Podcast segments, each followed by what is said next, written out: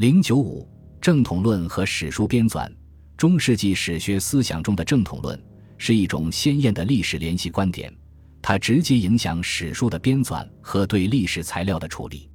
它和各种史书编纂体例、题材主张合在一起，构成史书编纂思想。正统论肇始于三统五运说，历三国为晋南北朝的争议而有所发展，而构成系统是在两宋。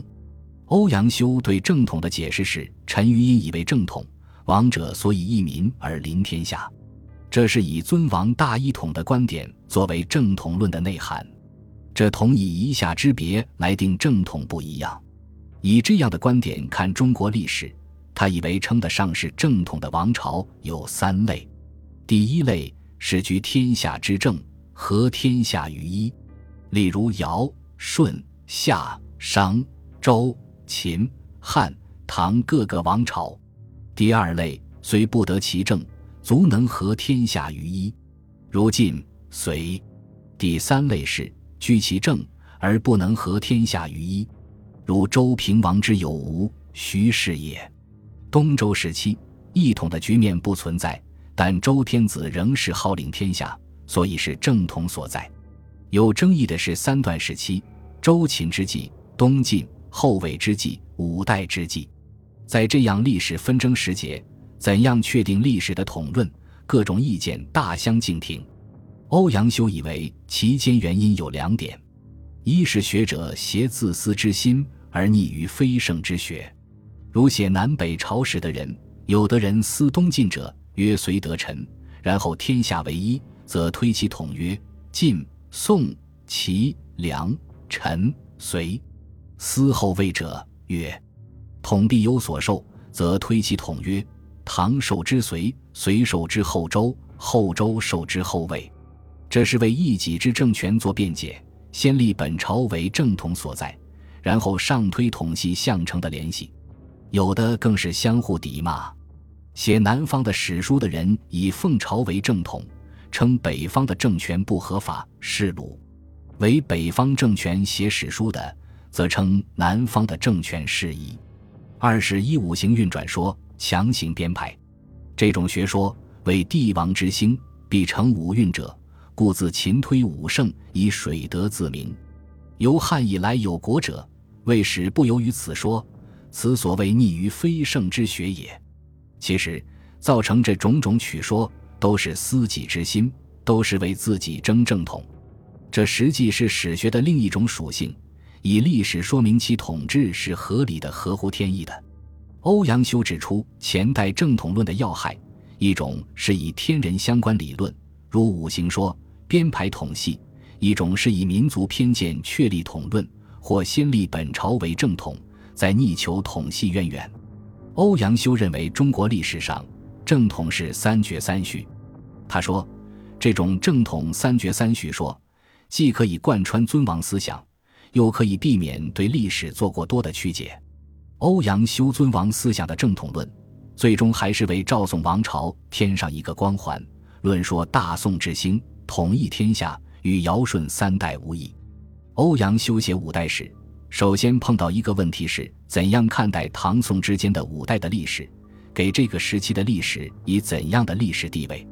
宋人有人写五代史，认为后梁不得为正统。称梁为伪，这样的书法遇到一个麻烦：赵匡胤称后周后梁为伪，则后唐、后晋、后汉、后周都是伪，这岂不是骂到了宋朝皇帝老子的头上了？欧阳修发明正统三绝三序说，派上了用场。也就是说，五代时正统已绝，但不能把这一阶段的所有政权称为伪。对于梁，他说：“于正统一绝。”于齐国则不以为伪。欧阳修写新五代史，不伪良的史法受到诗人的讥刺，说这样的史法是在鼓励篡世齐君，有失《春秋》之旨。他对这样的批评不以为然。欧阳修说，《春秋》的史法讲善惩恶，但《春秋》书法谨严，在传信求是。对于后儒从《春秋》中总结出一套书法义例，欧阳修批评这种做法。说应该说明，欧阳修的学生徐武党在著《新五代史》中大谈欧阳修作新五代史的书法，说何时书，何时不书，用什么字以示褒贬。对于这种做法，欧阳修是有看法的。他给徐武党的信中说到，以前的儒生总结《春秋》书法是浣纱浑水而投土一之，并且告诫学者要慎于书作。这里面，欧阳修的态度是很明朗的。新五代史动辄呜呼，直接抒发自己的思想情感。包括他的学生徐武党在内的一些学者发明欧阳修的史法，大多不合欧阳修的本意。学生曲解老师的学术精神，而且产生较大的影响。徐武党也是一个代表。新五代史值得世人重视的地方。是那种强烈的历史感和时代感，以及质朴的文风。有关以前正统论的各种见解，在欧阳修之后，司马光做了历史的回顾。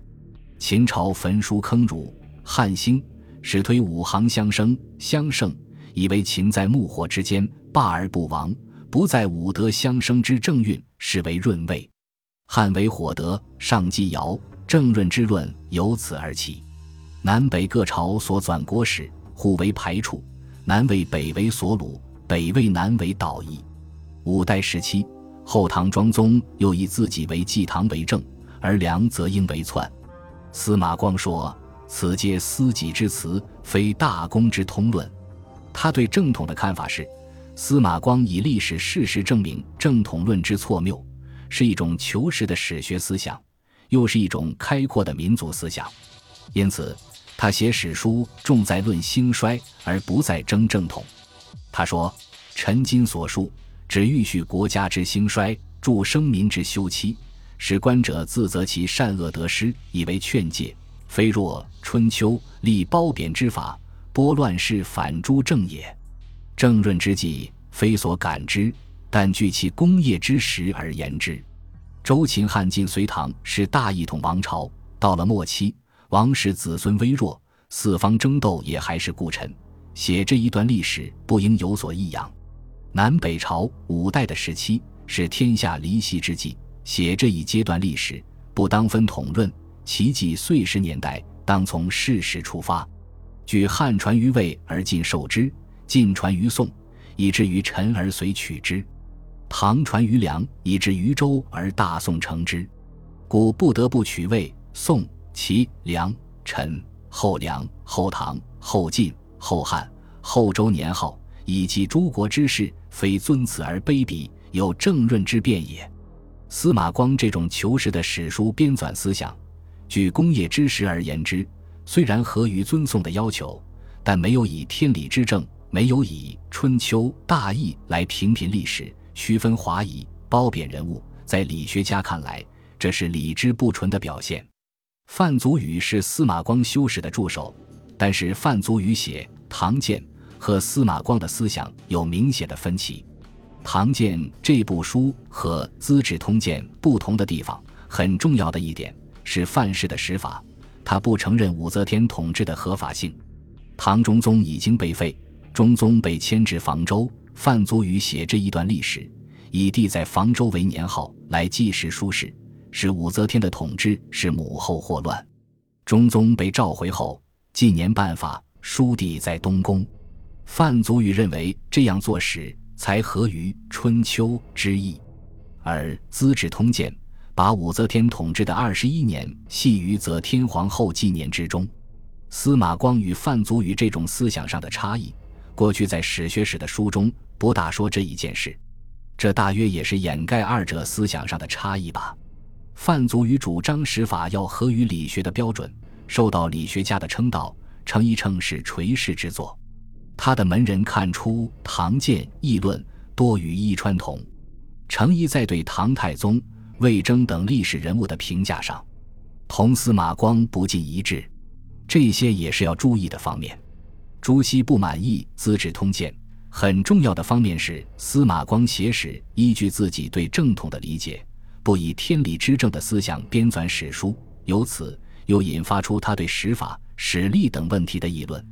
他评《通鉴》说，在朱熹看来，《资治通鉴》有两大缺陷：一是不合于纲常名分的史法；二是编排上眉目不清，难以检寻。他在答刘子成的书信中进一步阐明，说朱熹认为离开义理评价历史事件、历史人物是一种邪说。他批评《资治通鉴》出发点在此，驱使他改作《通鉴》的动机也在此。李方子做了概括，说《通鉴》不合义理的地方，一是涉及正统观，司马光写史，帝曹魏而寇蜀汉，帝朱良而寇河东。这不合朱熹的正统观，二是《通鉴》的书法不合春秋的成全之法，再一个是史书的编排上的问题。《资治通鉴纲目》作者是朱熹，但门人也是尽了力的。纲目的繁例是否出自朱熹之手有争议，但结合文集、语类等，可以肯定，《通鉴纲目》及《通鉴纲目繁例》反映了朱熹的观点。通鉴纲目、纲目繁例中的主导思想是明正统。语类中有一段记载，在语类等文献中，朱熹的正统观很明显。他以为中国历史的进程有两种情形：第一，天下为一，诸侯朝觐、欲宋皆归，便是的正统；另外有两种情形，其一为始不得正统，而后方得者，是正统之始。如秦朝开初不是正统，秦始皇并天下后方得正统；其他西晋自太康后才得为正统，隋朝在灭陈后得正统，宋自太宗灭北汉后始为正统。二是使得正统而后不得者是正统之余，如蜀汉、东晋。因此，司马光称蜀汉对北方用兵是寇。朱熹以为是明显不妥当、不合义理的说法。第二是五统，如三国南北五代，皆天下分裂，不能相君臣，皆不得为正统。司马光写分裂时期的历史，以一方为主，书帝帝死书崩；其余各方书为主，主死书卒。朱熹认为不能这样写史，此等处和指书甲子，而附注年号于其下。朱熹说道：“他写纲目的缘起，说岁周于上而天道明矣，统正于下而人道定矣，大纲概举而见解昭矣，众目必张而积微注矣。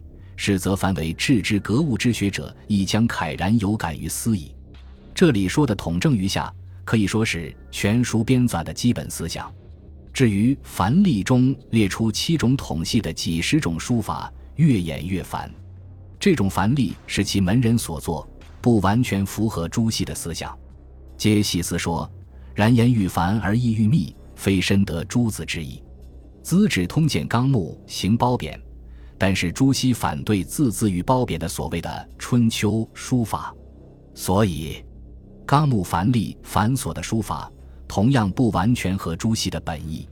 关于《资治通鉴纲目》的特点，朱熹说：“盖表虽以首年。”而因年以注统，大书以提要，而分注以备言，使夫岁年之久近，国统之离合，誓词之详略，议论之同义，通贯小习，如指诸掌。本书前面对此已做了评析，这里再做详细一点说明。从形式上看，纲目的特点是表岁以首年，其解释是，在大事发生的年岁之行外，书写某甲子，遇甲字。子字则诸书以别之，因年以注统，意思是凡正统之年，遂下大书；非正统者两行分注。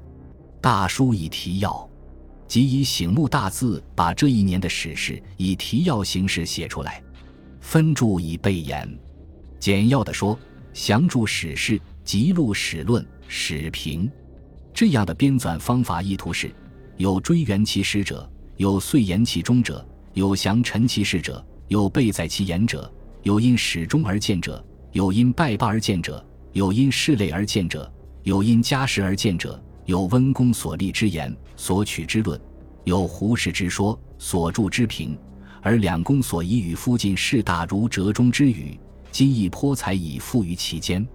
朱熹呕心沥血，吸收当时著述编纂的长处，汇之于心，融合创作。创造这种编纂的形式，他的正统观转化为编纂思想，使史书更好地体现理学观点。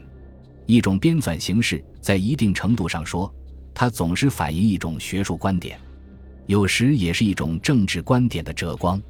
纲目体继记事本末体后，成为史书又一种重要的编纂体裁，很能说明这一点。在两宋以后，这种体裁的史书为史籍中一大宗。